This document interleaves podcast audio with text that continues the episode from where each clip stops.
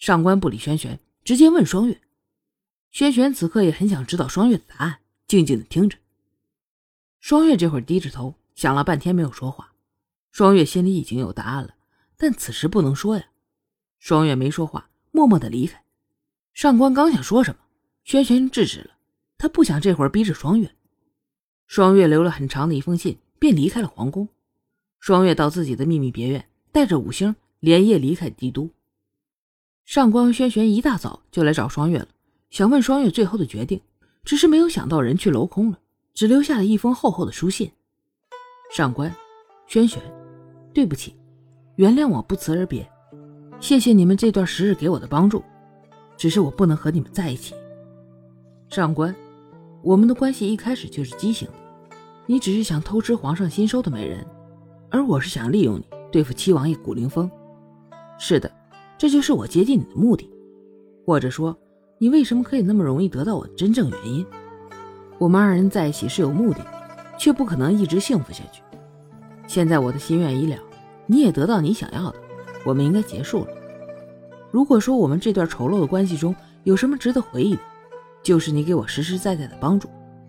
不管怎样，希望你不要恨我。在我们这样的关系中，谁伤害了谁，谁利用了谁，谁又能说得清呢？轩轩，不知你是否还记得我们初次见面？我一直相信，如果世上有一见钟情，那么我们一定就是。如果我们在对的时间和对的环境下，一定会非常幸福的。我一直相信，你是我生命中对的那个人。可是造化弄人，我们没有正确的时间相遇，我成了七王爷的金丝雀。本来就算我们没能在一起，也可以守住心中那份美好。可是这份美好却被我亲手打破了。我的仇恨蒙住双眼，利用你对我的感情对付了林峰。是我自己把美好的感情变成了肮脏的交易。不管我们之前怎么美好，也掩盖不了我们之间确实存在的交易。感情一旦被交易了，便不再是感情了。失去了感情，又没了交易的基础，这样的我们只能分开，再也不见。对不起，是我毁了我们的感情。对不起，我利用了你。对不起，我现在要离开你。轩轩有些激动，心里说着：“不全是你的错，是我对不起，没有第一时间保护好你，没有在第一时间就下定决心和你在一起。对不起，我们的感情变成了交易，我犯了和上官一样的错，只是想得到你，而不是爱你。对不起。”虽然我和你在一起，却没有为你拼尽全力，让你离开了我。对了，我和林峰达成了协议，让他在任何的情况下也不能伤害你们。如果你们还想留在帝都，也没事儿；如果你们还想离开，那也没有问题。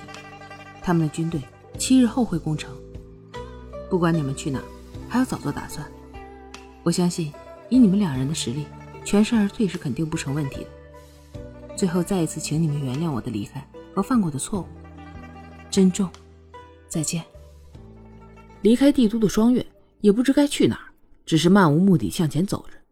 连了赶了几天的路，双月看着几个孩子疲惫的样，决定找个地方先好好休息一下。双月找了一家看上去比较正规的酒店进去了。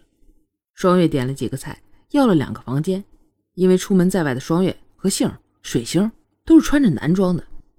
几个孩子在几天前的晚上突然被双月叫了起来，收拾行李，然后连忙就离开了帝都。一路上快马加鞭，不敢停歇。几个孩子都有很多疑问，隐约知道应该是出事了，而且出的是大事现在姐姐应该很烦，他们也不敢多问，只是听姐姐的话，让姐姐省心。现在坐下来吃晚饭，几天来现在看到的姐姐，才终于放松了一点。翌日，双月就带着他们在这里玩玩逛逛。这距离帝都已经有一段距离了，应该不用再跑，让几个小孩子好好玩一玩吧。在几个小孩玩的时候，双月也没闲着，他在想以后的事儿以后应该去什么地方做什么事情。现在自己还要有几个孩子要养，要怎么赚钱呢？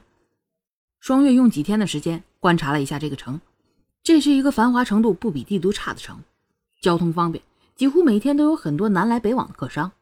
双月观察了一下，这里的酒楼客栈生意还都很好。所以双月也想在这儿开客栈，有了这方面的想法，双月立马就行动起来。好在双月离宫的时候也带了一笔钱，不管做什么资金都是不缺的。双月和五星找了几天，终于找到一个地理位置和交通都比较好的客栈，想要盘下来。本来双月还担心这老板不愿意盘出去，或者价格太高呢，没想到很容易就盘下来了。原因是因为帝都的政局动荡，现在地方治安也不是很好，老板感觉现在生意不好做，就想回老家了。话说两头，双月这边刚盘了店，现在正忙着装修，想着怎么开好这个店。凌峰那边，水灵一直记着双月的话，尽量绕路慢一些，所以七天了还没到楚墨的大营。此时凌峰内力已经恢复了。不想陪着他们慢慢走了，准备用轻功快点到楚墨那儿。只是在走的时候，看到水灵楚楚可怜的样，想起这段时日水灵对他的照顾，于心不忍，最终决定带着水灵和他一起走。然后我们再说楚墨这边，等了七天还不见凌风，楚墨让大军拔营向帝都进发了。楚墨往帝都进发，凌风再往楚墨那边走，两方人很快就遇上。楚墨看到凌风，赶紧躬身施礼，恭迎王爷。不必多礼了，什么时候可以攻城？回王爷，一切准备就绪了，就等王爷一声令下。好，宝子们，主播吭哧吭哧制作不易，您在听的同时捎带脚给主播点个关注，主播在这儿谢过各位。